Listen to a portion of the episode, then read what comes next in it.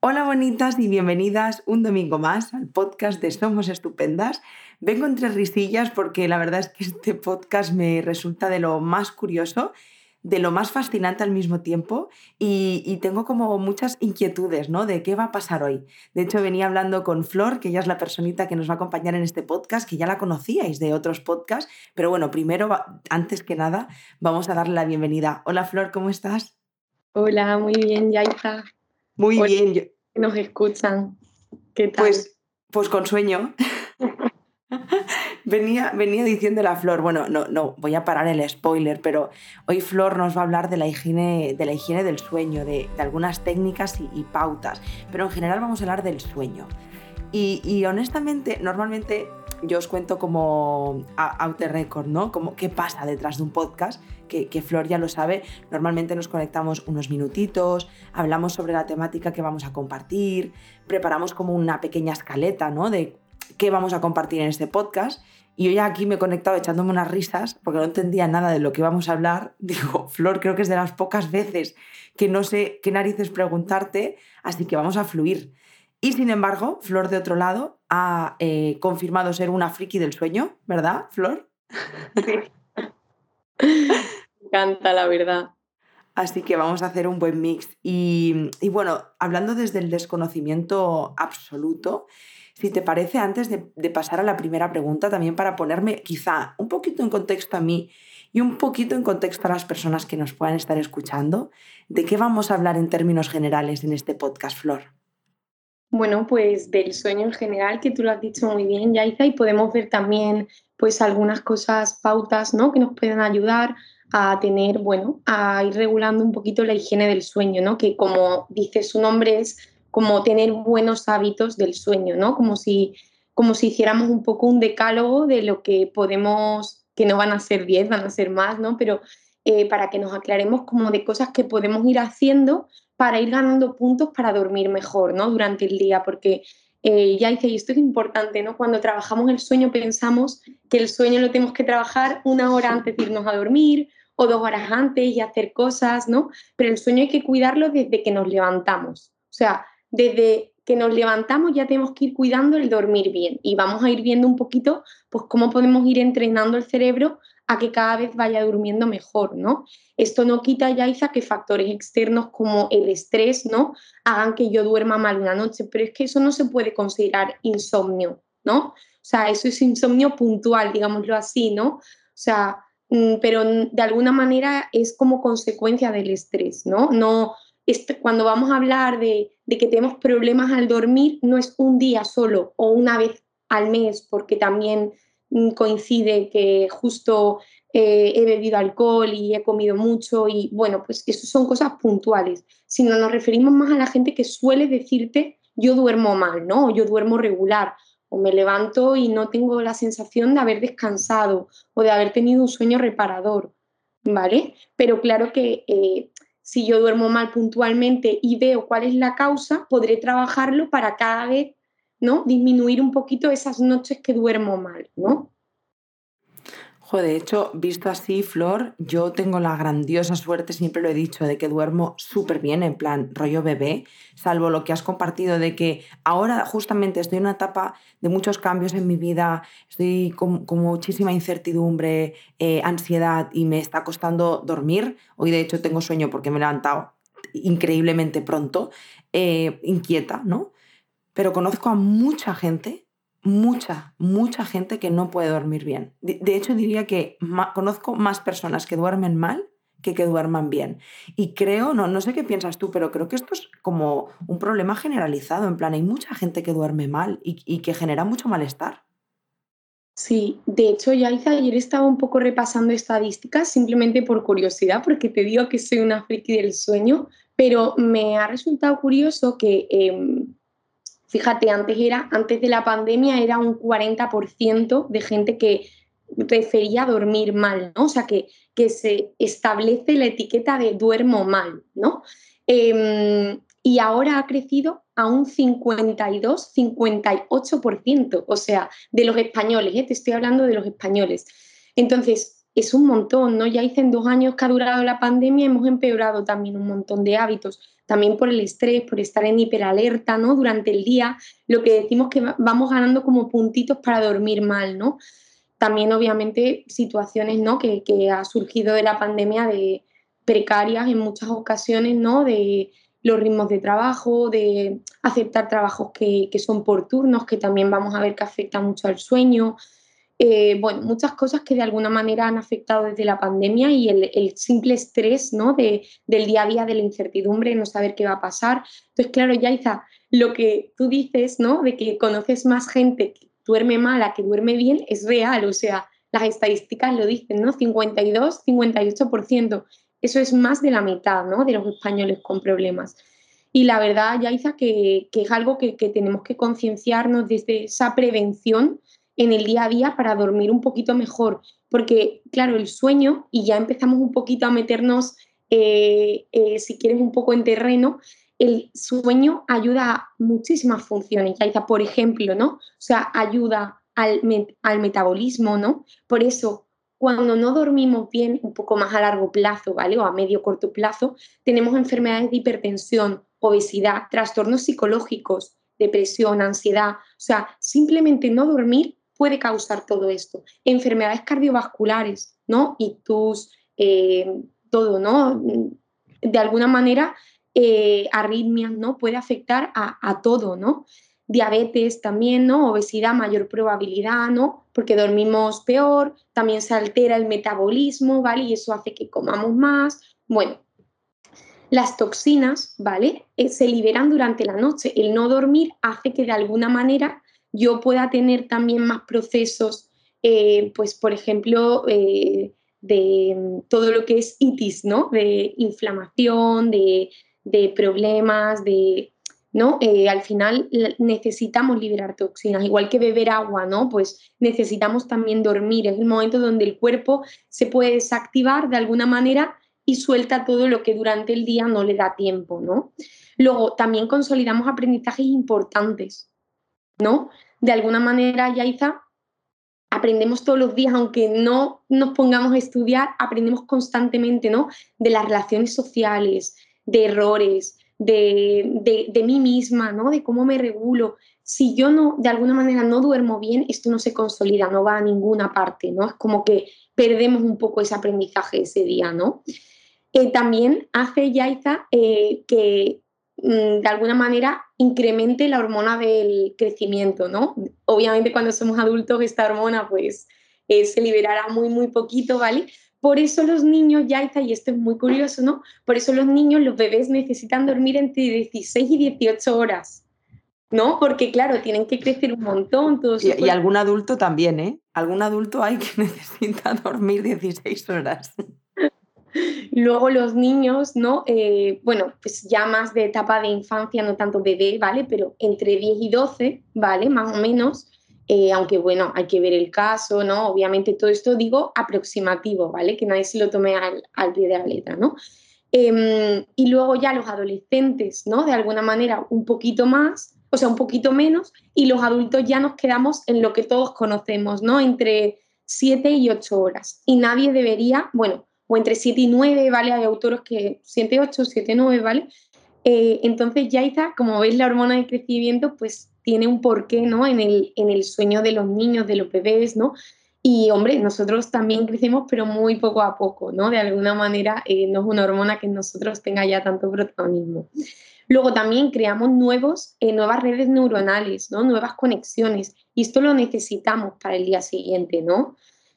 Y, ahí también consolidamos la memoria, ¿no? Hacemos también que procesos como la atención se puedan mantener sólidos durante el día, ¿no? Y de hecho, eh, ya está un poco en la regla de las guías, ¿no? Que lo llaman algunos autores, cuando no dormimos aparece, ¿no? Lo que llamamos, por ejemplo, ¿no? Inatención, incapacidad de tomar decisiones, ¿vale? Impulsividad, ira, inestabilidad, ¿vale? Como la regla de las guías para que nos acordemos de que cuando veamos estos síntomas durante el día, nos planteemos si pueden venir un poquito del sueño, ¿no? Porque seguramente sea así, ¿no? Tú piensas, ya está, seguramente alguna vez has dormido muy poco y te aparecen todos, bueno, algunos de estos síntomas, ¿no? Como que te notas más irritable, más inestable, como que con más labilidad emocional, lloramos, o de repente estamos más alegres, de repente más tristes, de repente no tenemos motivación, estamos como más apáticos, ¿no? 100%. Está todo el rato, ¿no? La inatención de, uff, es que me pierdo, perdón, que estoy espesa, ¿no? Lo típico de... Wow. ¿Sabes lo que pasa? Que, que, bueno, yo ya mm, ocho minutos de podcast y yo ya estoy diciendo, bueno, qué maravilla, ¿sabes? En plan, he, empezado de no tener ni idea, de decir, ostras, qué fuerte, cómo el sueño puede, puede afectar tantísimo, ¿no? Mira, de hecho, te voy a contar una cosa anecdótica, bueno, no es una anécdota, pero em, que me recuerda, has, dicho algo que de pronto me ha conectado con una parte de mi vida. Mm, yo fui durante tres años vigilante de seguridad, cuando tenía 18 hasta los 21, antes de irme a Inglaterra a vivir, y mm, nuestros horarios eran de 5 de la mañana a 1 del mediodía. Eso significa que mm, dependiendo de dónde vivieras, yo vivía cerca de donde trabajaba, del aeropuerto de Barcelona, y me levantaba a las 4 de la mañana. Pero había compañeros pues, que a las 3 y media, 4 menos cuarto, 4, por ahí andaba, ¿no? ¿Te puedes creer la cantidad de infartos que viví de compañeros míos? En plan heavy, ¿eh? Y hubo un momento que desde la no ciencia de ninguno de nuestros compañeros o compañeras, pero empezamos como a asociar en plan, esto tiene que ser de no dormir, en plan de, romper el sueño en, una hora que dices, pero esto, que, esto es que es inhumano, porque yo estuve tres años que no daba pie con bola, o sea, real. Y no había forma humana, ¿sabes esto que dicen de luego duermes la siesta y recuperas? No, tío, yo no sentía que recuperaba una mierda, yo estaba mal estaba mal y, empezaron a haber muchísimas enfermedades. Y ahora cuando lo has dicho pienso, joder, pues no éramos científicos, pero algo de idea, sentido tenía lo que estábamos diciendo. Era inhumano. Era inhumano. Yaiza, el trabajo por turnos al final va en contra de nuestro reloj biológico, ¿no? O sea, lo necesitamos ahora por la necesidad que hemos creado en la sociedad, pero realmente es muy nocivo, ¿no? Entonces, em, y de hecho se ha visto, ¿no? Que, que que a la larga, ¿no?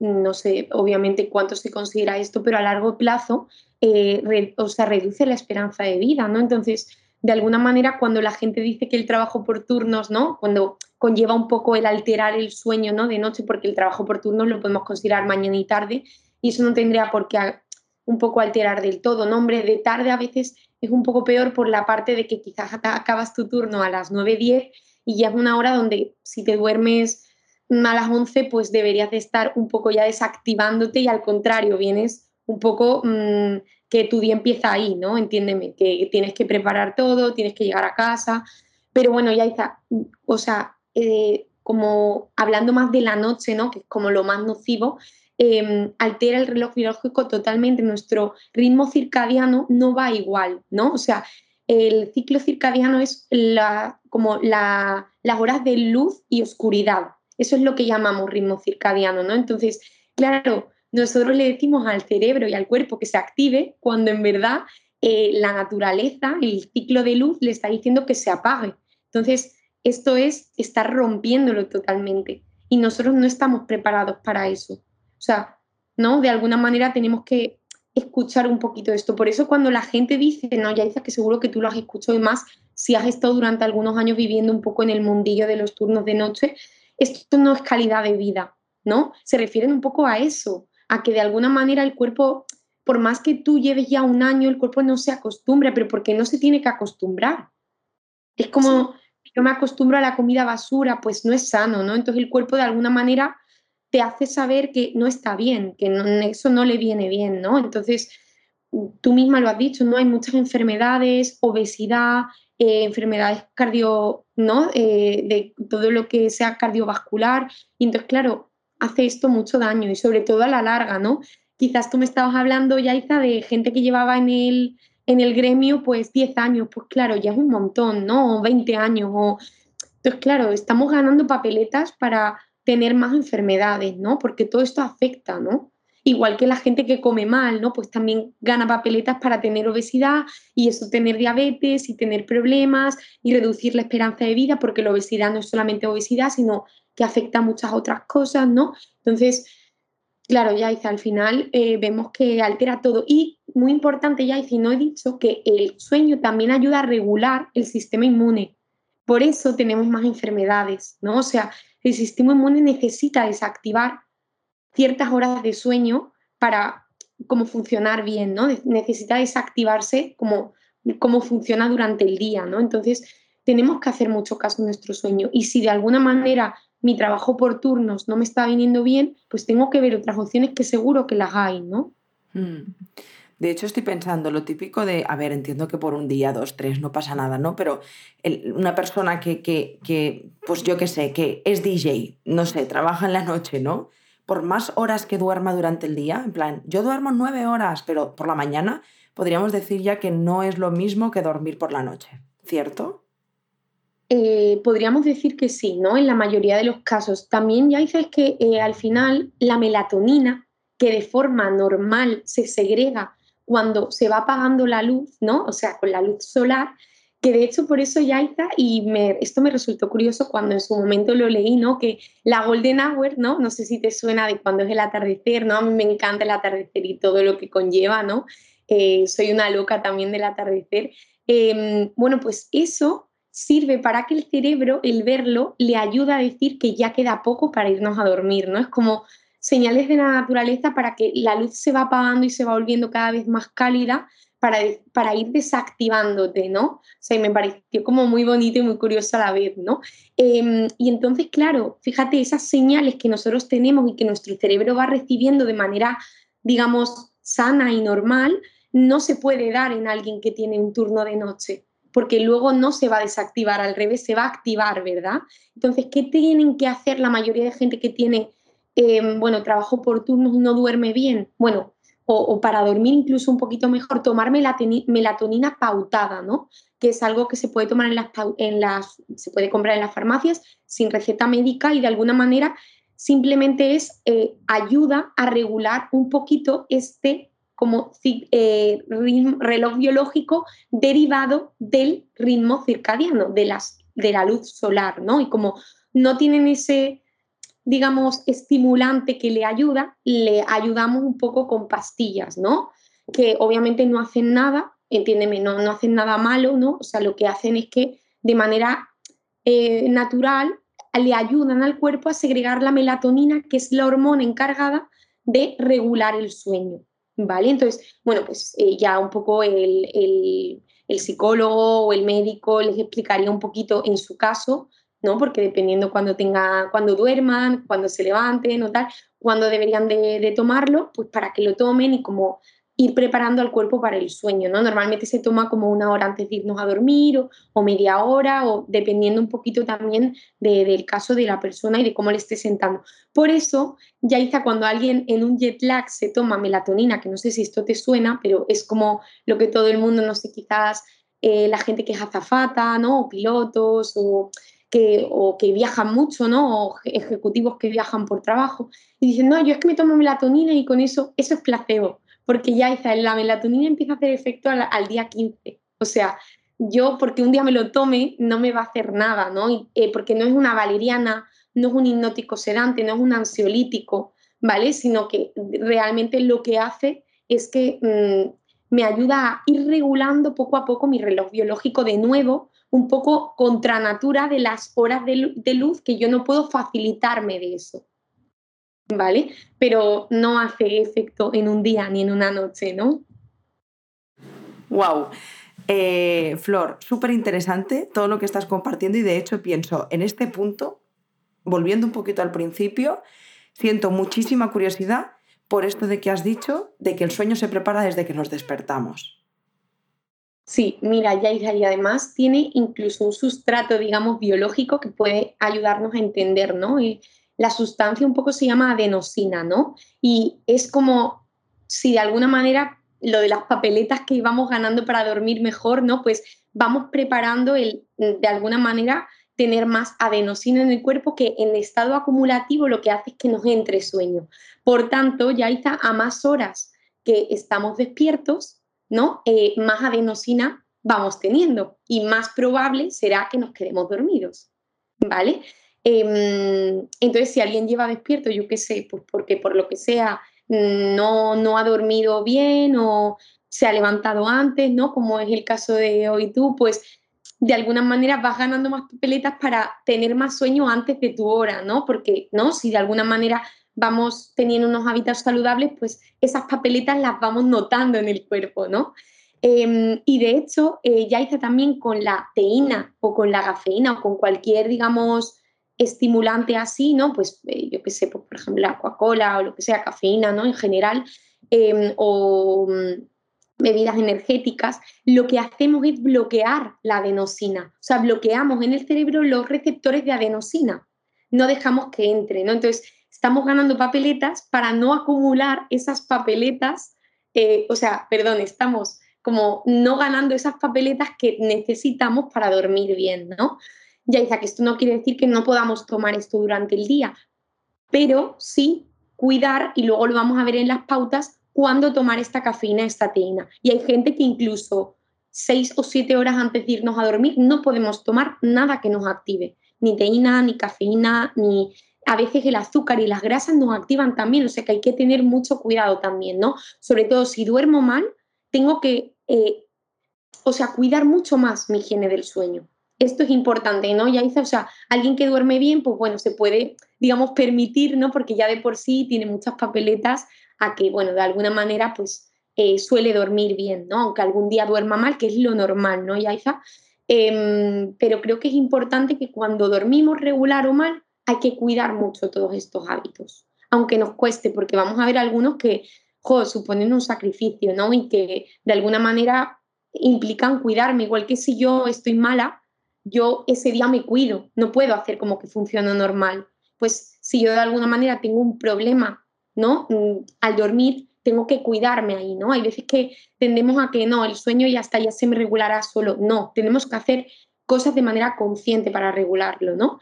Y ya está, antes has dicho, ¿no? Una cosa eh, que es un gran mito, ¿no? Como que el sueño se recupera. Y vengo a decir que es mentira. O sea, lo siento, chicos, no se recupera ni en la siesta, ni se recupera los fines de semana, ¿no? Que todo el mundo dice, uy, tengo que hacer una cura del sueño. Y yo cada vez que lo escucho digo, es mentira, pero no digas nada, que se vayan con la ilusión, ¿no? Pero lo siento, pero aquí vengo a desmontar mitos del sueño y este es uno de ellos, ¿no? O sea, ya está, al final, de alguna manera, si yo me estoy acostumbrando a dormir unas horas a la semana, luego no puedo pretender que durante el fin de semana yo no me levante a esas horas, porque el cuerpo es cíclico. Entonces, de alguna manera, si tú te levantas a las 7, quizás el fin de semana te levantas a las 7. Y eso es normal y sano, porque el cuerpo tiende a tener un ciclo. ¿no? Entonces, mm, de alguna manera, ¿cómo podemos cuidar más el sueño? Pues obviamente teniendo en cuenta las pautas que vamos un, poco a ir viendo, ¿no? Pero el fin de semana no recuperamos sueño. Quizás ganamos horas, pero no calidad, entiéndeme. O sea, quizás duermo más profundamente porque no tengo una alarma que me despierte. Entonces mi sueño se va a terminar cuando mi cuerpo esté preparado. ¿Vale? Eso es lo que podemos notar que el sueño es más reparador, pero no estamos ganando las horas que hemos perdido durante la semana. Que mi sueño sea más reparador no implica que, que de alguna manera mm, haya ganado ni en la siesta, ¿no? Lo que decías tú antes, Yaita, ni en el fin de semana, ni en las vacaciones, ni el sueño que has perdido durante la semana o durante ese día lo has perdido. Y eso tiene una implicación en tu cuerpo directa, ¿no? Claro, que no es en plan, mira, yo ya duermo poco, pero luego lo recupero y, todo lo que me está contando ahora mismo Flor, estoy a salvo porque, porque lo he recuperado en la siesta. yo, yo, yo no sé si lo recuperaba o no, pero yo decía, a mí ni siesta ni esto esto a mí no me, no me, está, no me está funcionando, no me funcionaba nada. Em, muy bien, iba iba a preguntarte una cosa, Flor. Antes de ir a las pautas, sí que me gustaría preguntarte, ¿qué es lo que hace que unas personas durmamos bien y otras personas no duerman bien? ¿Qué factores pueden estar interviniendo en esto? ¿Es algo, ¿Es algo solamente de hábitos? ¿Puede haber algo a nivel biológico? ¿Es algo neurológico? ¿Qué, puede, qué, suerte, no suerte? ¿Por qué? Hombre, Yalza, hay mucho, es que aquí, claro, aquí nos debatimos en el famoso mm, eh, controversia de eh, herencia o ambiente, ¿no? O sea, y obviamente hay de las dos partes, ¿no? O sea, eh, el ambiente, vamos a ver en las pautas que es importante, por ejemplo, factores como la luz, ¿no? Em, de alguna manera la luz solar es importante, ¿no? Por eso los días nublados estamos como un poco más caóticos y no sabemos muy bien qué hora es. Eh, ver también la luz del sol, pero es un paseo, la naturaleza nos hace también y nos regula tanto el ciclo del sueño, la temperatura al dormirnos, las cenas, vamos a ver muchas cosas, ¿no? Em, en esas pautas que nos van a ayudar a entender cómo el ambiente hace que de alguna manera afecte cómo yo duerma, ¿no? Em, pero eh, claro que hay una parte genética. Ya dice, no hay familias que tú te ves y te viene a consultar alguien que dice, duermo fatal, pero es que mi madre duerme fatal, mi padre duerme fatal, mis abuelos duermen fatal y han dormido fatal toda la vida. O alguien que te dice, pues no, mm, llevo, tengo 30 años, ¿no? que es una persona súper joven, eh, y te dice, he dormido mal toda mi vida, ¿no? Es como, vale, pues parece que es algo genético o también vamos a ver que puede ser también de alguna manera algo que yo ya me he puesto la etiqueta y tengo que quitarme porque nadie me ha enseñado a cómo cuidar estas pautas de higiene del sueño. Tenemos que un poco cuidar estas pautas para ver si es algo más genético que incluso cuidándonos un montón hay un poco, ¿no? Esta, esta dificultad para dormir, ¿no? Más biológica, ¿no? Y con, digamos, genética también, ¿no? Pero sí, de hecho hay una, ahora mismo no recuerdo el nombre exacto, ¿no, Yaiza? Pero hay una enfermedad que de alguna manera afecta, eh, creo que se llama como insomnio fatal o algo así, tiene la palabra fatal que digo, madre mía, qué horror llamar a una enfermedad fatal, pero lo tiene, ¿no? No sé si se llama sueño fatal o insomnio fatal, no me acuerdo, ¿no? Porque es una enfermedad como bastante rara, no es hiper, no es como muy familiar ni nada, ¿no? Pero es genética, ¿no? Y si una de tus familiares lo ha tenido, es muy probable que tú también lo tengas en algún punto de tu vida. Y eso implica que duermes muy, muy, muy, muy mal, ¿no? Y que como que hagas lo que hagas, de alguna manera es difícil, ¿no? Em, como cuidar ese sueño porque ya está como muy dañado a nivel genético, ¿no? Por decirlo así de una manera, ¿no? Pero mm, Yaiza, yo creo que al final hay mucho de ambiente aquí y primero tenemos que cuidar mucho el ambiente para ver un poquito y, quitarme esa, como esa premisa de duermo mal, ¿no? Porque a veces no es así, es como ya la etiqueta que tú te has puesto igual que etiquetas más psicológicas, ¿no? De, no, yo es que exploto, no, yo es que soy mm, muy maniático, o es que, mm, vale, pero vamos a ver un poquito por qué es esto, ¿no? Por eso aquí el psicólogo mm, sanitario, ¿no? Tiene mucho que hacer también, ¿no? En toda esta parte de psicoeducación y también, obviamente, en toda la parte de, de un poco las propias etiquetas que nos ponemos. Y ya está, te sorprendería la cantidad de gente que me dice en la primera consulta que duerme mal y luego lo que le pasa es que tiene somnifobia, que es eh, como miedo, seguro que lo has visto, como miedo a no dormir bien, como el propio estrés a no dormir bien, ¿no? Es como la ansiedad por, ay, y ahora la gente que lo controla mucho, ¿no? Y ay, ahora voy a dormir tres horas, ay, madre mía, qué mal, y mañana voy a estar fresco, voy a rendir fatal, y otra noche más que paso en vela y son horribles, como que su diálogo interno también con respecto al sueño es muy nocivo, ¿no? Em, entonces hay que tener cuidado porque hay veces que lo que me está provocando eh, el dormir mal es simplemente el estrés por el miedo a no dormir, ¿no?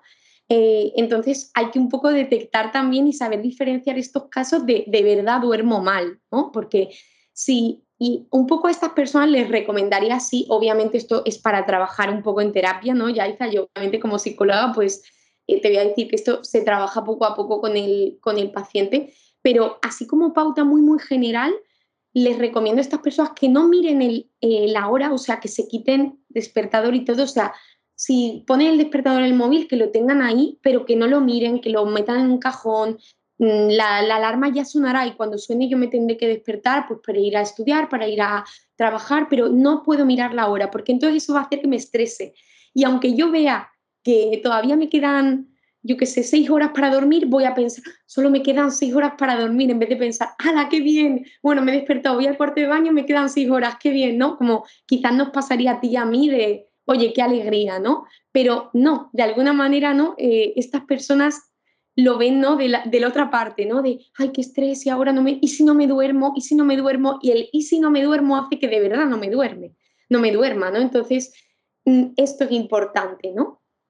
Que esto es diferente también, eh, Yaiza, de lo que llamamos la clinofilia, ¿no? que es eh, como pasar muchas horas del tiempo del día, sobre todo, porque de la noche está normalizado, en la cama, ¿no? Que esto a veces es derivado de estados pues, más depresivos, de más ansiedad, ¿no? De me siento eh, como refugiada, ¿no? En mi cama, entonces no salgo quizás por la ansiedad, por la depresión, o siento que no me puedo levantar de la cama, ¿no? Y esto también tiene mucho y nocivo, porque al final estamos eh, educando al cerebro a que en la cama hago de todo mm, y, y, tenemos que educar al cerebro que en la cama solo duermo, ¿no? O tengo relaciones sexuales, ¿no? Como que de alguna manera solo hago eso en la cama. Luego eso lo vamos a ver mejor en las pautas, ¿no? Pero creo que es muy importante, ¿no, Yaiza, que, que cuidemos el que la cama solo es para dormir, ¿no? Entonces, vamos a tener cuidado con la clinofilia y de alguna manera si soy muy ansiosa y me está pasando con el sueño y tengo ¿no? Eh, lo de la somnifobia, vamos a cuidar un poquito el cómo me estoy hablando con respecto al sueño y voy a intentar relajarme, no estar controlando, me quito si tengo cualquier controlador del sueño, de sueño mm, profundo, no he dormido en sueño profundo, llevo tantas horas, pero no he descansado, pero me siento, y claro, estas personas a la vez, aunque hayan dormido bien, se levantan diciendo que han dormido mal Claro, porque forma parte, digamos, un poco del propio cuadro de ansiedad de la somnifobia. ¿Me entiendes? Y esto creo que es importante cuidarlo y reconocerlo, ¿no? Que a veces incluso a los profesionales se nos puede pasar y decimos, bueno, duerme mal, buena higiene del sueño y ya está. No, vale, pero ¿cómo es su diálogo interno con respecto al sueño? Esto es como un trabajo muchísimo más profundo que podemos hacer con ellos, ¿no? Sí, de hecho tengo personas en mi entorno que les pasa eso y, me genera, o sea, me, recuerda mucho a cómo me pongo yo cuando tengo que viajar. Es, es algo totalmente puntual, pero cuando tengo que viajar, yo que soy eh, una malita de dormir, o sea, es que de verdad, yo lo de las ocho horas soy como literalmente un bebecito. Y, cuando yo tengo que volar o algo así, que, que sé que, que, que, no voy a dormir, empiezo, ¡Ah! madre mía, ay, madre mía, que me quedan pocas horas y ya no duermo bien. Entonces, tiene sentido, ¿no? Jo, pues todo el rato salen las pautas, las pautas, las pautas. Pues si te parece, vamos a las pautas. vamos, ¿a qué podemos hacer para eh, esta higiene del sueño? Bueno, ya hemos hablado un poquito algunas, pero vamos a ir profundizando, ¿no? Por ejemplo, ¿no? Lo que hemos hablado del tema de la luz, muy importante, ya, o yo, yo siempre recomiendo que cuando hay problemas de sueño, intentemos ver la luz del sol, nada de no salir de casa. Vamos a intentar por lo menos mm, salir a la ventana, ¿no? O sea, que tengamos exposición solar. Por eso hay tantos problemas, problemas, ¿no? De, del, digamos, el ritmo circadiano en países ¿no? nórdicos donde tienen muchas horas de, oscuridad, ¿no? Sobre todo en algunos meses del año, y tienen que hacer terapia de tener una lámpara, ya eh, para la luz solar. Y esto afecta tremendamente y por eso vemos lo que se llama la depresión estacional, creo que se llama, ¿no? Aquí es que no es muy común porque ya sabes que en España tenemos muy buen clima, ¿no? Pero claro, en otros países tienen que ponerse alguna, o sea, una lámpara obviamente específica, no es me pongo ahí con la lámpara a, que me des la luz blanca, ¿no? O amarilla que se llama, mm, pero eh, tienen que hacer como estas terapias para que el ritmo, o sea, el reloj biológico con el ritmo circadiano de la luz solar, un poco, aunque sea artificial, la vayan teniendo. ¿Vale? Y esto hace que obviamente también se regule pues todo trastornos de, del estado de ánimo que a veces vienen simplemente causados por la, por la luz solar, ¿no? Entonces, ya está muy importante ver la luz solar, o sea, es muy importante, ¿no? O sea, tener como un paseíto, también vamos a ver que el deporte, ¿no? O sea, hacer deporte 30 minutos al día es importante, aunque sea yoga, algo tranquilo, aunque sea andar un pelín más rápido, o sea, el cuerpo necesita cansarse un poco para dormir bien. ¿Vale?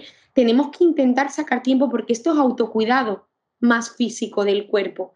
No podemos estar todo el día en una silla y no hacer nada. O sea, tenemos que hacer un poquito de, también el ejercicio físico activa muchas, muchos neurotransmisores del cerebro que necesitamos, ¿no? Eh, oxitocina, em, un montón de, de, neurotransmisores que necesitamos que de alguna manera estén en el cerebro en muchos momentos del día, ¿no?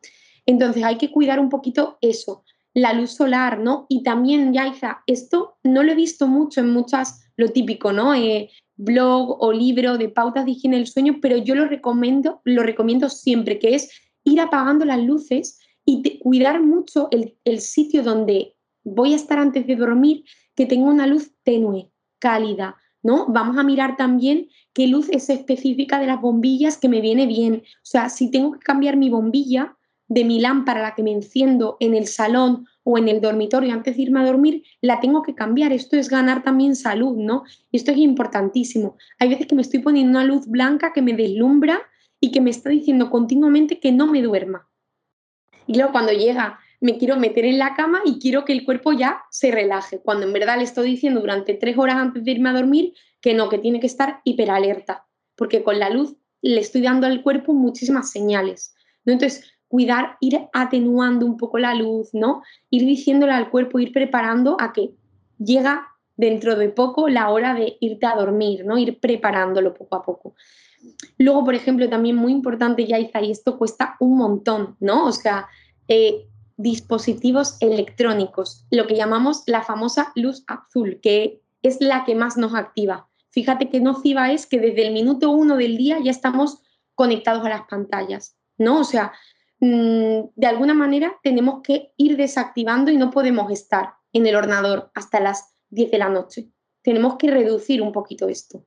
O sea, tenemos que intentar que si de alguna manera, y también obviamente trabajar hasta las 10 tampoco es bueno, si me voy a dormir a las 12, o sea, necesito un tiempo de autocuidado para ir de alguna manera preparándome, ¿no? Y concienciándome y haciendo actividades que me vengan bien, de disfrute, que mi cerebro se vaya como bien tranquilito y bien contento, digámoslo así, ¿no? A la cama, ¿no? Y eso solo nos lo da actividades gratificantes, ¿no? Tenemos que cuidar también eso, intentar no utilizar dispositivos electrónicos dos horas antes de irnos a dormir. Sé que esto ya te cuesta un montón.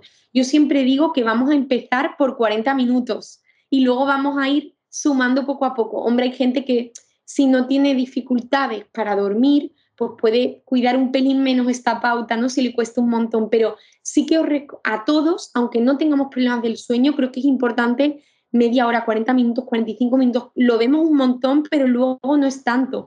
Entre, ya hice que yo qué sé, hago como mi rutina facial, o me lavo los dientes, o me preparo la ropa para mañana, o voy recogiendo un poquito pues lo que he estado haciendo en el salón, ya de alguna manera mm, ya han pasado esos 40 minutos, o sea, ya el tiempo pasa muy rápido, ¿no? Pero creo que es importante no estar viendo la serie hasta último momento, porque claro, dispositivos electrónicos no es solo móvil, tablet, es tele, ¿no? Es ordenador, es cualquier cosa que nos active, ¿no?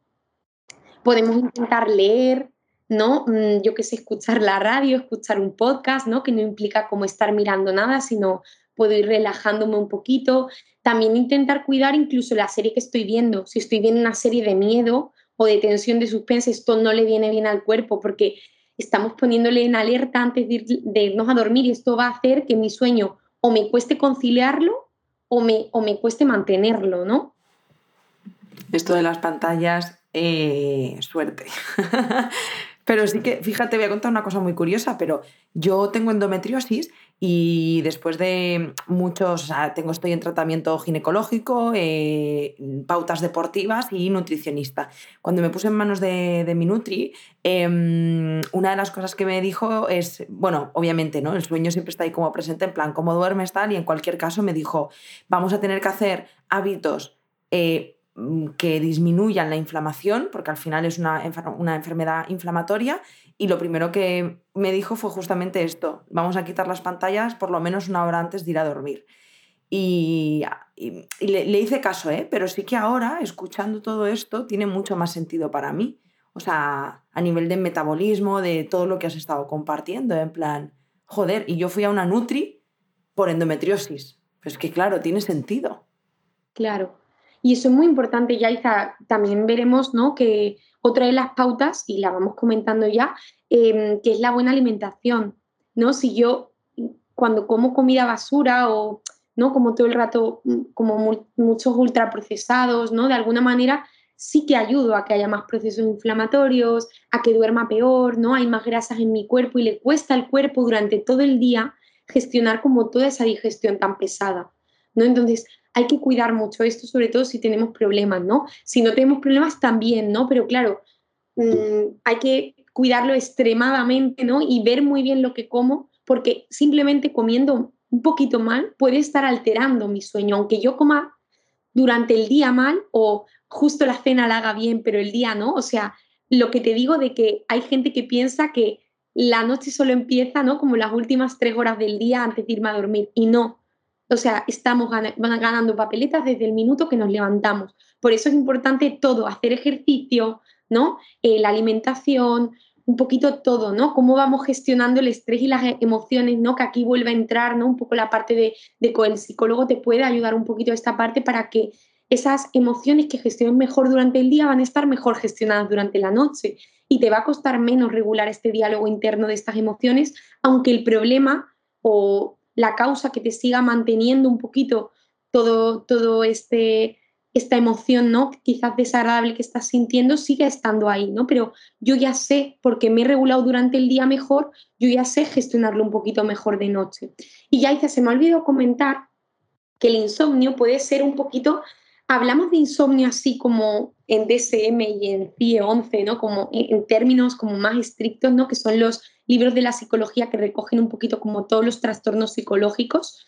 Em, eh, un poquito hablamos como insomnio, cuando ya pasa, ¿no? Un poco los tres meses eh, que se puede considerar tres meses de estar durmiendo mal, que esto tenga una afectación en el día a día, ¿no? Luego de día con irritabilidad, con falta de atención, con mm, incapacidad para mm, tomar decisiones, ¿no? Que todo esto es porque el corte prefrontal, ¿no? En, ciertas fases del sueño no se puede desactivar bien, entonces no tiene un buen funcionamiento durante el día porque no le hemos permitido como resetearse, ¿no? que son la, en las fases 1, 2 y 3 del sueño, que son como eh, las fases donde tenemos ondas más lentas y el sueño es más profundo, ¿no? Que va ganando un poquito, o sea, va disminuyendo un poquito la duración durante la noche para que cada vez haya más sueño REM, ¿no? Que todas estas primeras tres fases son sueño no REM. Luego la otra fase, que dura solo 10 minutitos, aunque luego va aumentando a lo largo de la noche como los minutos, para que nos vayamos despertando, ¿vale? O sea, al ser un sueño más ligero, que es cuando soñamos, ¿no? Se llama eh, REM porque es eh, Rapid Eye Movement, ¿no? Que es como, bueno, MOR, ¿no? En español, pero casi todos los, la gente lo habla por, ¿no? Se conoce por REM, ¿no? Que es, eh, pues al final, sueño con los movimientos oculares que van moviéndose, ¿no? Y esto nos ayuda de alguna manera a a ir despertándonos, ¿no? Y solamente es cuando soñamos, realmente el tiempo que soñamos es muy, muy cortito, ¿no? En la noche. Y cuando siempre nos acordamos de los sueños, ya está, hay algo del sueño que no está yendo bien, porque me estoy levantando y no está siendo como los ciclos continuos, me estoy levantando justo cuando mi sueño ligero, ¿no? De alguna manera, em, digamos, se está terminando. Claro, si que yo recuerde el último sueño, no está mal porque de alguna manera quizás por el despertador me ha hecho ¿no? No terminó la, del todo la fase, pero la estaba terminando porque si justo estaba soñando, se estaba terminando ya mi ciclo. Entonces, dentro de lo que cabe, no está del todo mal, ¿no? O sea, más o menos está coincidiendo, ¿no? Pero, claro, si yo, lo típico, ¿no? De, uy, he tenido un montón de sueños, pues esa noche has dormido mal, aunque quizás tú te levantes bien, simplemente por curiosidad que sepas que has dormido mal, porque estoy como teniendo como micro despertares durante la noche, ¿no? Y este es un tipo de insomnio. De alguna manera, el, insomnio cuando va a más, más, de tres meses y puede ser de tres tipos. De em, insomnio de conciliación, me cuesta mucho quedarme dormido y esto se considera más de media hora, ¿vale? Más o menos ya está, los españoles tardamos entre 30 a 40 minutos en dormirnos. También no dormimos muy bien, ¿no? Porque ya hemos hablado que del 52 al 58% tienen problemas de sueño. Pero bueno, dentro de lo que cabe, 30 a 40 minutos para dormirme, más o menos estamos pues por lo loca que está ahora la sociedad de los ritmos, de la luz, de las pantallas y tal, más o menos que consideremos que es lo normal, ¿no? Dentro de que podría ser un poquito menos y eso estaría un poquito mejor, entiéndeme, ¿vale, Yaita? Eh, y luego está el insomnio de mantenimiento, que es cuando tengo despertares durante la noche, ¿vale? Y luego está por último el insomnio de finalización, que es que me despierte antes de la hora en la que me tengo que despertar. ¿No? Lo típico de me he despertado antes del despertador. Si esto me pasó un día, no pasa nada, pues estarás inquieta, nerviosa por algo, justo ha coincidido que quizás tu ciclo se ha terminado ya, porque hay gente que se despierta antes del despertador, pero es que está fresca como una lechuga, pues quizás tu cuerpo ya no se ha habituado y ya termina justo antes, o sea, antes de empezar una nueva fase, de la fase 1 de esa parte no REM, ¿no? Eh, pues ya se está despertando. Y esto no es malo, pues es mejor que pase esto a que de repente empiece una fase y se corte, ¿no? O sea, hay que ver un poquito cómo nos levantamos. Y esta parte del insomnio de, o sea, de finalización es lo que decimos de que la gente se levanta con esa sensación de no he descansado nada, me, me levanto como si me hubiese pisado un camión, eh, mm, no, no, no tengo la sensación de sueño reparador, ¿vale? Entonces podemos ir hablando de tres tipos de insomnio, ¿vale? Que esto se nos había olvidado y yo creo que es importante, ¿no? Porque hay gente que tiene los tres o que va fluctuando entre uno y otro, o hay gente que nunca ha experimentado microdespertares, por ejemplo, durante la noche. Duerme del tirón, pero le cuesta mucho dormirse o se levanta antes de la hora y con esa sensación de sueño no reparador, ¿no? Wow. Súper interesante, ¿eh? Es que me lo estás contando y mientras me lo estás contando estoy pensando en mi pareja, en mi madre, en mi hermana, en no sé quién. y, estoy aquí en modo diagnóstico, ¿sabes? En plan, me le pasa esto, le pasa lo otro. Porque a mí me ha costado, yo tardo eh, siete minutos en dormirme. Si es que llega. O sea, es que ha habido veces, mi pareja me dice, tía, lo tuyo de verdad es muy fuerte. O sea, me, me tumbo en la cama y me dice algo y yo ya no respondo. O sea, yo pienso, yo creo que me muero cuando me duermo, ¿sabes? Porque no me entero de nada. Em, y nunca he entendido la gente que se levanta por la noche. Mi pareja se levanta por la noche todo el rato. Y digo, pero ¿cómo es eso? Se me lo intenta explicar y yo no lo entiendo, ¿sabes? Pero, y él no entiende que yo no me despierte. Es en plan, pero tú no de pronto abres los ojos y digo, no, ¿para qué? Estoy durmiendo, ¿no? Qué, qué curioso. Claro, pues quizás le pasa más ¿no? lo de los despertares, ¿no? Al finalizar eh, como cada ciclo del sueño, ¿no? Porque durante la noche ya hice más o menos hay seis, ocho ciclos, ¿vale? Como que se alternan entre fase no REM y REM, ¿no? Entonces, quizás al terminar, ¿no? Quizás la fase REM, eh, que es la parte que hemos dicho de sueño más ligero, como que ahí se activa un poquito más y se despierta, ¿no? Y aquí es importante también, ¿no, Yaiza? Y es otra indicación que yo doy, aunque no todos en la, en la higiene del sueño la dan, pero yo siempre digo, podemos eh, beber mucha agua durante el día, pero vamos a intentar que las últimas horas del día, ¿no? Las últimas horas o dos horas, por eso vamos a cuidar el beber mucha agua durante el día y no tanto la última parte de la noche, vamos a cuidar el mm, beber un poquito menos, porque si yo me bebo dos litros antes de irme a dormir, pues obviamente voy a despertarme para soltar todos esos dos litros. Y hay gente, hay gente que tiene lo que llamamos la vejiga hiperactiva, ¿no? Que a nada ya se despierta. Entonces, claro, al despertarnos para ir al cuarto de baño a hacer pipí, estamos rompiendo el sueño. Entonces, también estamos, de alguna manera, interrumpiendo esas fases del sueño que es tan importante que se den todas seguidas sin despertares. Porque eso es lo que me da la sensación de sueño reparador cuando me levanto. Y esto es importante también, ¿no? Ya es entonces, ir a hacer pipí antes de dormirnos, ¿no? Es una pauta porque parece muy estúpida y que sin embargo, si te fijas, ya está, cuando tenemos niños alrededor, siempre, ¿no? Los papis le dicen, oye, venga, ve al cuarto de baño, venga, que si no te levantas mucho de noche, venga, que si no haces pipí, ¿no? O se te escapa el pipí, claro, es importante, o sea, si se lo decimos a los niños, ¿por qué no lo aplicamos luego de adultos, ¿no? Esto es importante. Y beber un poquito menos de agua porque hemos bebido más agua durante el día. Entonces hay que intentar beber esos dos litros o cada uno lo que necesite, ¿no? Antes, no las últimas horas, ¿vale?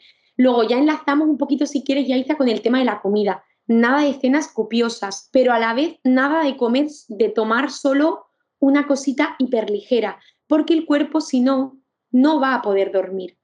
No le da la sensación al cuerpo de haber comido y te va a entrar sueño durante el sueño. O sea, te vas a despertar por, de hambre, que te roje la barriga, que tienes el estómago vacío o que cuando estés quedándote dormido, o sea, en esa fase de me estoy quedando dormido, te va a entrar hambre y vas a tener que bajar, picar, eso ya te va a alterar la luz de la cocina, eh, te vas a cocinar y ya de alguna manera vas a perder como todo ese sueño que has ganado y esa mayor relajación que has tenido, porque también comer nos activa la digestión, de alguna manera hace que Mm, bueno, estemos un poquito ahí pendientes de la digestión hasta que de alguna manera se va apagando el cuerpo, ¿no? O sea, claro, dormir nos da sueño, pero no siempre, depende de lo que comamos, depende, ¿no? De cada uno, ¿no? Y creo que esto es muy importante, Yaiza, tener cenas ligeras, pero a la vez que nos llenen, ¿no? Que de alguna manera sean saciantes para mí, porque si no, a la hora o a las dos horas me va a entrar sueño, o sea, me va a entrar hambre y eso va a coincidir con el sueño y no me va a venir bien esto, porque ya el cuerpo se está como preparando para comer cuando en verdad lo que se tiene que estar preparando es para dormir, ¿no? Ah, sí, esas cositas, ¿no? De me como un yogur y estoy lista. Claro. Igual no. Porque te va a entrar hambre, ¿no? Eso es, a esto hay que cuidarlo mucho, ¿no? Em, luego también importante, eh, y esto también es curioso, Yaiza, aparte de esos ritmos circadianos están los ritmos ultradianos, em, que de alguna manera eh, son, y esto lo, lo, seguro que lo reconoces y también te hace como, ah, esto me pasa, porque cuando yo lo leí por primera vez digo, ah, esto también me pasa, ¿no? Que son como, normalmente son cada dos, tres horas, obviamente depende de la persona, tenemos como eh, ciclos donde nos entra más sueño. ¿No te pasa que de repente antes de comer tienes un poquito más de más sueño o después de comer o durante la tarde de repente estás muy activa, pero de repente como así, incluso aunque te hayas tomado algo que te haya ayudado a despertarte, te entra un poquito de más sueño. Estos se llaman ritmos em, ultradianos y hay que hacerles caso, sobre todo durante la noche, ¿no? O sea, durante el día pues no hace falta, ¿no? Porque si yo quiero dormir bien también tengo que cuidar el tema siestas, que ahora hablaremos un poco de la duración y de un poco lo que necesitamos, ¿no? Pero ya, Isa, creo que es muy importante cuidar un poquito que cuando noto que mi cuerpo está entrando como en un estado así de que se está quedando más dormidito, que me vaya a la cama, ¿no? Porque así cuido que coincida mi, mi horario de sueño con, mm, de alguna manera, eh, mi, mi ritmo ultradiano, que obviamente es específico de cada persona. ¿Vale, Yaisa? Entonces hay que escuchar al cuerpo y ver un poquito cuándo esto ocurre. De hecho, no sé por qué ahora me estoy pensando, es que te lo voy a decir y, me estaré equivocando porque, porque no lo recuerdo bien. Pero en, ¿Sabes cómo esto que se cuenta? Es que se cuenta mucho en el mundo como de la empresa y así, que a mí, bueno, en fin. Em, el club de las 5 de la mañana. Luego hay como otra cosa que, es dormir. Eh, duermes menos por la noche y luego duermes como mini siestas durante el día. En plan, cada tres horas duermes media hora bueno, no sé, como unas cosas que a mí nunca me han quedado como muy claras, pero sabes que como alrededor del sueño, yo también tengo como la teoría, no sé si tú la vas a compartir, pero yo tengo como la teoría de que cuando algo se convierte en una problemática generalizada, como por ejemplo la falta de sueño, automáticamente eh, hay como un lobby que lo convierte en negocio. O sea, hay un negocio alrededor del sueño que se te va la olla. O sea, realmente creo que hay tantísima desesperación y tantísima necesidad de dormir bien que en lugar de asistir, pues como por ejemplo, como estás diciendo, al psicólogo, al nutricionista, a los profesionales de la salud que puedan ayudarnos a, pues de pronto la gente empieza a sacar trucos, herramientas, libros de autoayuda y pastillas mágicas, ¿sabes? Mm, y, no sé por qué esto de la mini siesta me ha conectado con esto que no tiene nada que ver, pero de pronto lo he pensado y ya he dicho yo, ya me he quedado yo a gusto con esto que pienso de los, de los negocios, ¿no? De, cómo se convierte las necesidades de las personas en negocios de mierda, con perdón.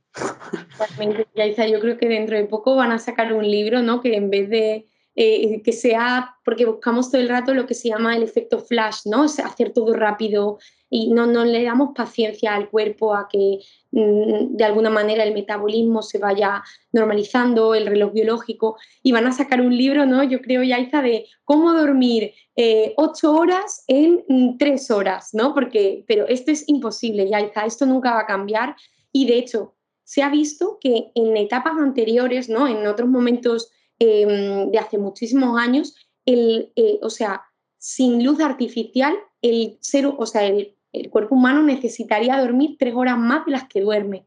Pero fíjate, como hemos alterado con la luz artificial, todo esto, las pantallas, ya, pues claro, vamos un poco evolucionando a eso, pero realmente el cuerpo necesita un poquito más de horas, ¿no? Lo que pasa que ya eso no se normaliza, ya lo normal es dormir, pues eso, entre 7 y 9, ya mucho que es, ¿no? Porque hay gente que ni eso, ¿no? Pero yo creo, Yaiza, que, que sí, que es que mm, antes por simplemente el ciclo de la luz, ¿no? ¿Cuántas veces desde que atardece yo estoy todavía despierto? Y cuando antes el ser humano, ¿no? Que, que habitaba en las cavernas, pues no tenía esa luz artificial y de alguna manera cuando eso ocurría dormía, ¿no? No se quedaba haciendo cosas, sino que aprovechaba esas horas para dormir. Entonces hay que tener muy en cuenta eso, ¿no? Y mm, eh, ya dice, ya metemos lo de la pauta de la siesta. Mm, la siesta puede ser muy buena y hay gente que le viene muy bien, ¿vale? Igual que hay gente que no, pero siempre que dure entre 20 y 25 minutos, ¿vale? No más. Porque eh, ya si no entramos, y por eso nos ha ayudado a, un poco explicar las fases del sueño, entramos en la fase REM, que es la fase del sueño em, como más ligero y que eso no nos ayuda, ¿no? O sea, necesitamos de alguna manera que dure como no entrar en esa fase como más profunda que de alguna manera nos estaría como, ya nos levantamos como irritables, como totalmente, ¿no? Como mm, súper confusos, qué hora es, cuánto tiempo he dormido, eh, como muy irritables también, ¿no? O sea, ya hice yo alguna vez que me he tenido que dormir alguna siesta y he dormido más de media hora, es que me levanto, vamos, que digo, mejor no haberme la dormido, porque me levanto súper confusa, súper espesa, ¿no? Mm, irritable, no, no me gusta ¿no? esa sensación. Pero hay que cuidar un poquitito eso, que sean siestas cortas y obviamente muy alejadas de la hora que me voy a ir a dormir. No me voy a dormir una a las 8 de la noche, porque entonces si yo me duermo a las 12 no voy a tener sueño.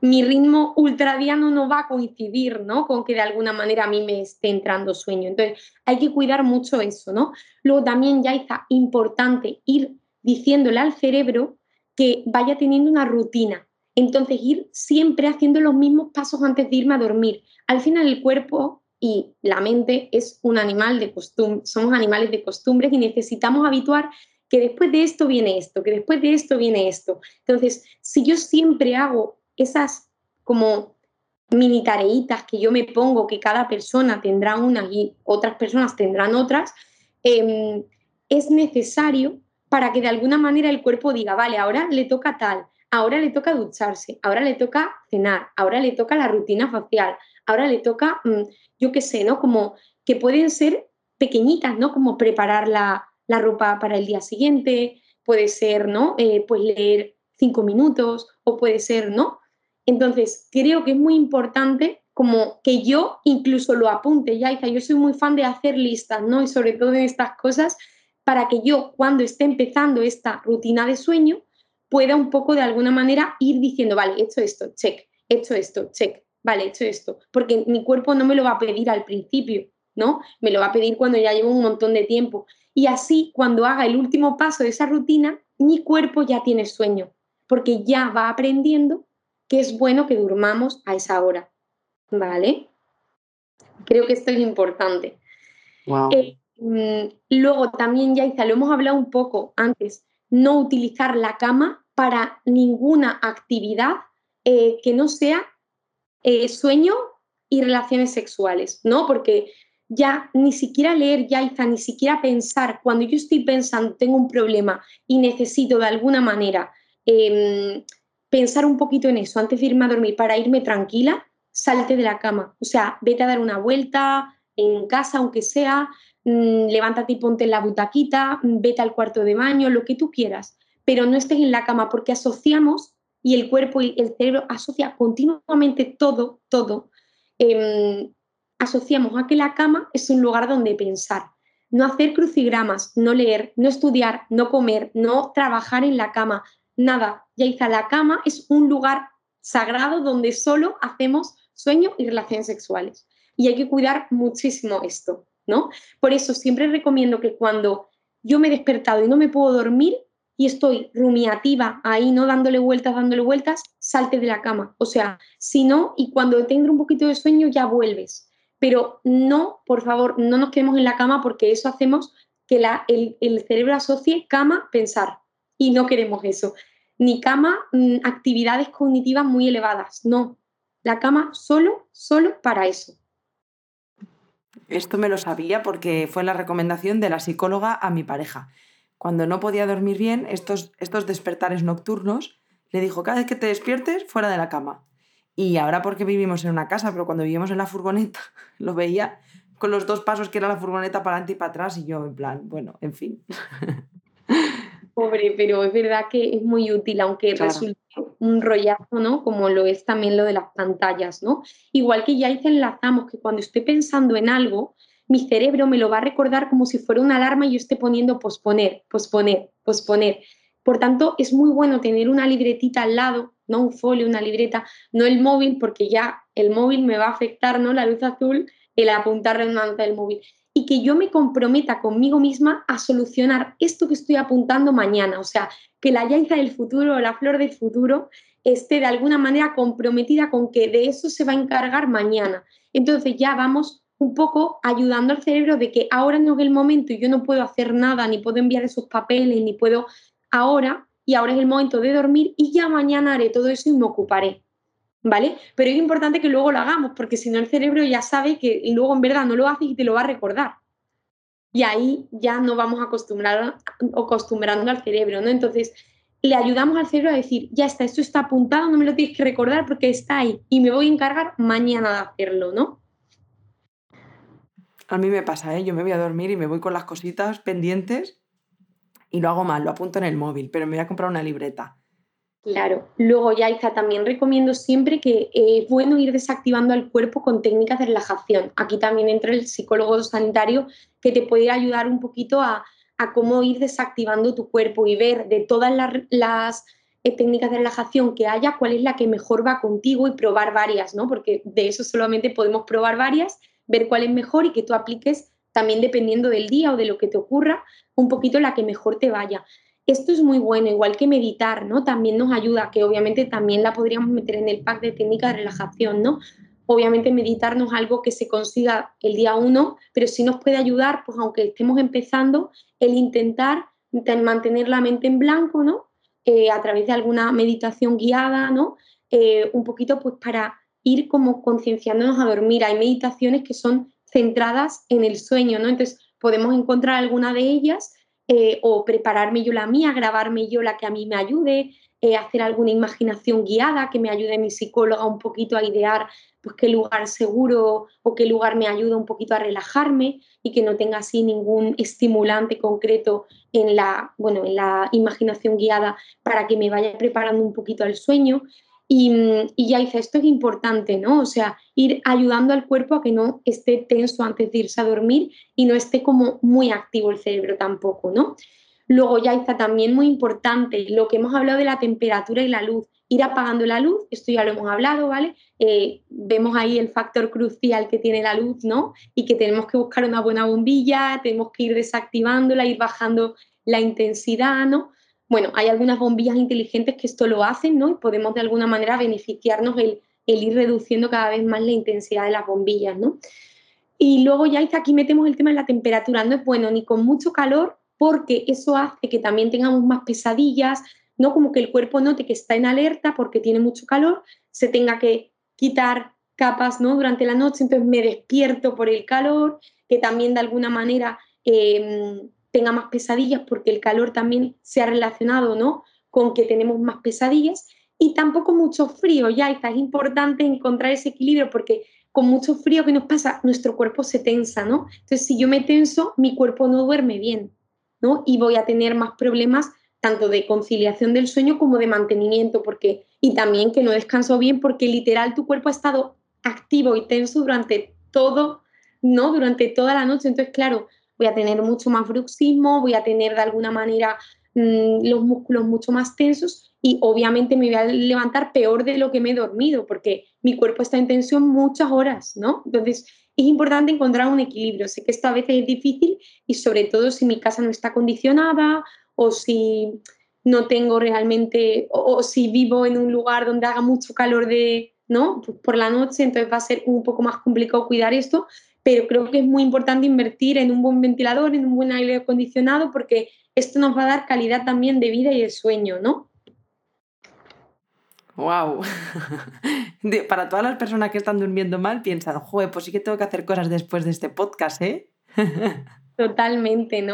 Eh, eso es importante, ¿no? Yaiza, yo creo que todo es importante. Y, mm, y luego lo de la siesta, retomamos un poquito, porque no sé si lo he dicho. Ah, sí, lo de cuidar bien la hora en la que dormimos esa siesta. O sea, si ver... Que no esté pegadita a la noche. si veo que mi hora, aunque sea al mediodía, me quiero dormir ahí y yo no estoy durmiendo bien, voy a quitarme, ¿no? Un poco, digamos, la siesta para ver si gano papel, más papeletas, ¿no? Para irme a dormir y, y duermo un poquito mejor. Y por último, Yaiza, yo diría no ingerir estimulantes, teína, cafeína, seis horas antes de irnos a dormir que cada uno encuentre su hora exacta, ¿no? Porque hay gente que me dice, yo después de comer, aunque coma a las dos, yo no me lo puedo tomar. Genial, escucha tu cuerpo, porque cada uno va a tener un ritmo, ¿no? Concreto. Em, también el alcohol altera un montón el dormir, ¿vale? Todo el mundo cree que, hay una copita tal, me duermo, me ayuda al sueño porque me hace quedarme como en esa somnolencia. Mentira, el alcohol afecta un montón y rompe muchas cosas. Entonces, claro, cuando salimos de fiesta o bebemos alcohol, pues es normal que no duerma bien. El cuerpo también está como intoxicado, ¿no? Digámoslo así, y es real, ¿no? O sea, entonces hay que cuidar mucho esto también, ¿no? Yaiza, y si tengo que no tomar alcohol o si tengo que cuidarme más en una fase donde estoy durmiendo peor, pues tengo que hacerlo, ¿no? Es, es necesario, es como si me tengo que tomar un antibiótico o me tengo que tomar algo, una medicina concreta todos los días, tengo que cuidarlo. Y esto es muy, muy importante. Hmm. De hecho, iba a decir, creo que pasa también con el tabaco, ¿no? O sea, yo como exfumadora, se entiende que cuando tú eres fumadora es como que ese cigarro de después de cenar o de antes de ir a dormir te relaja, pero es la sensación que te da por el mono que tienes, pero realmente te está activando mogollón. Claro. Ya, Isa, eso es, ¿no? El tabaco también es un estimulante. Y bueno, Yaiza, yo creo que hasta aquí todas las pautas más o menos que, que, suelo ¿no? también comentar un poquito en sesiones cuando cuidamos un poquito más esto, o las que yo tengo pensadas, seguro alguna más habrá en el sentido de que seguro algún otro experto dice alguna otra cosa o yo digo alguna cosa que se me ha olvidado, pero bueno, al final yo creo que las más importantes lo hemos tocado y por lo menos también hemos entendido un poquito más que al final es importante entender el sueño para, para poder facilitarlo, ¿no? Si yo tengo en cuenta como a nivel cerebral las cosas que van ocurriendo, es más fácil que me ayude, ¿no? A de alguna manera poner en práctica ciertas cosas que creo que, que están alterando en mí todo esto, ¿no? Pues Flor, yo te lo agradezco infinito esta pedazo de hora hablando sobre el sueño porque realmente, eh, bueno, ya lo he dicho, empezaba el podcast diciendo, bueno, yo no sé muy bien qué vamos a hablar aquí, pero ha sido alucinante todo lo que he aprendido, así que gracias por todo lo que has dicho porque de verdad que creo que es súper valioso y ahora eh, me parece que tiene todo el sentido que hayamos hecho este podcast. Sí que bueno, es verdad. Nos quedaría pendiente en todo caso, pero ahí no nos podemos meter, ¿no? Trastornos del sueño como la narcolepsia, eh, digamos también, ¿no? La apnea del sueño, eh, todas estas cositas, ¿no? Que de alguna manera em, la hipersomnia, ¿no? Que es dormir demasiado, eh, también síndrome de las piernas inquietas, que también afecta mucho al sueño. Pero bueno, ahí nos meteremos si quieres en otro sueño, o sea, perdón, en otro podcast con trastornos del sueño, ¿no? Pero bueno, de momento creo que eh, está bien, ¿no? Como para un poco hablar del sueño y empezar a introducir este tema, ¿no? Mm, estaba aquí con el micro, eh, eh, trastornos del sueño, me lo apunto, Flor. me lo apunto para que lo grabemos en otro momento. Jo, pues Flor, lo dicho, muchísimas gracias. Gracias de corazón por todo lo que has compartido porque realmente me parece súper valioso y muy interesante. Creo que a ese 52-58% de la sociedad española que ahora mismo está en o estáis, porque puede ser que nos estés escuchando, estáis durmiendo mal, que este podcast de verdad os sirva, os ayude y que sobre todo eh, que pidáis ayuda si la necesitáis, que es que la psicología, las compañeras, las psicólogas, estamos, están aquí eh, para mucho más que otras cosas. Quiero decir que es que el sueño también tiene relación con la psicología, que si necesitáis ayuda, pues que la podéis pedir Em, que es importante también, ¿no? Que hay veces que pues, acabas este podcast, lo pones todo en práctica y no tiene por qué salir bien como es normal. Y nada más, eh, lo dicho, Flor, gracias de corazón y, y siempre un placer grabar contigo, ya lo sabes, pero es verdad que, es que este tema es que te fascina, ¿eh?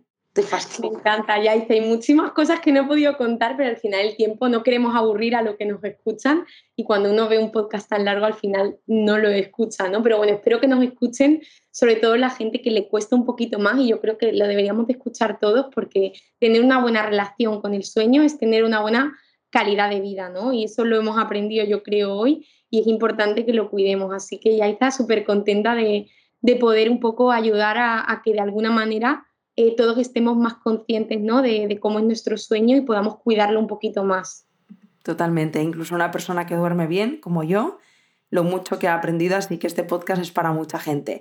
Y por supuesto a ti que nos estás viendo o escuchando, Em, ya sabes que siempre lo digo, ¿no? Pero gracias de corazón por estar aquí, por dejarnos esos eh, me gustas en Spotify, ¿no? Esas estrellitas que nos ayudan pues a seguir creciendo y a llegar a más personas. Y, y por supuesto, felicidades por estar escuchando este podcast. Y si consideras que tienes a alguien en tu entorno que no está durmiendo bien, que seguro que tienes a alguien, hazle llegar a este podcast, le pones ahí compartir enlace por WhatsApp y que llegue a muchas más personas. Y nada más, que os mando un abrazo y un beso muy fuerte. Nos vemos y nos escuchamos la semana que viene. ¡Chao! ¡Feliz sueño!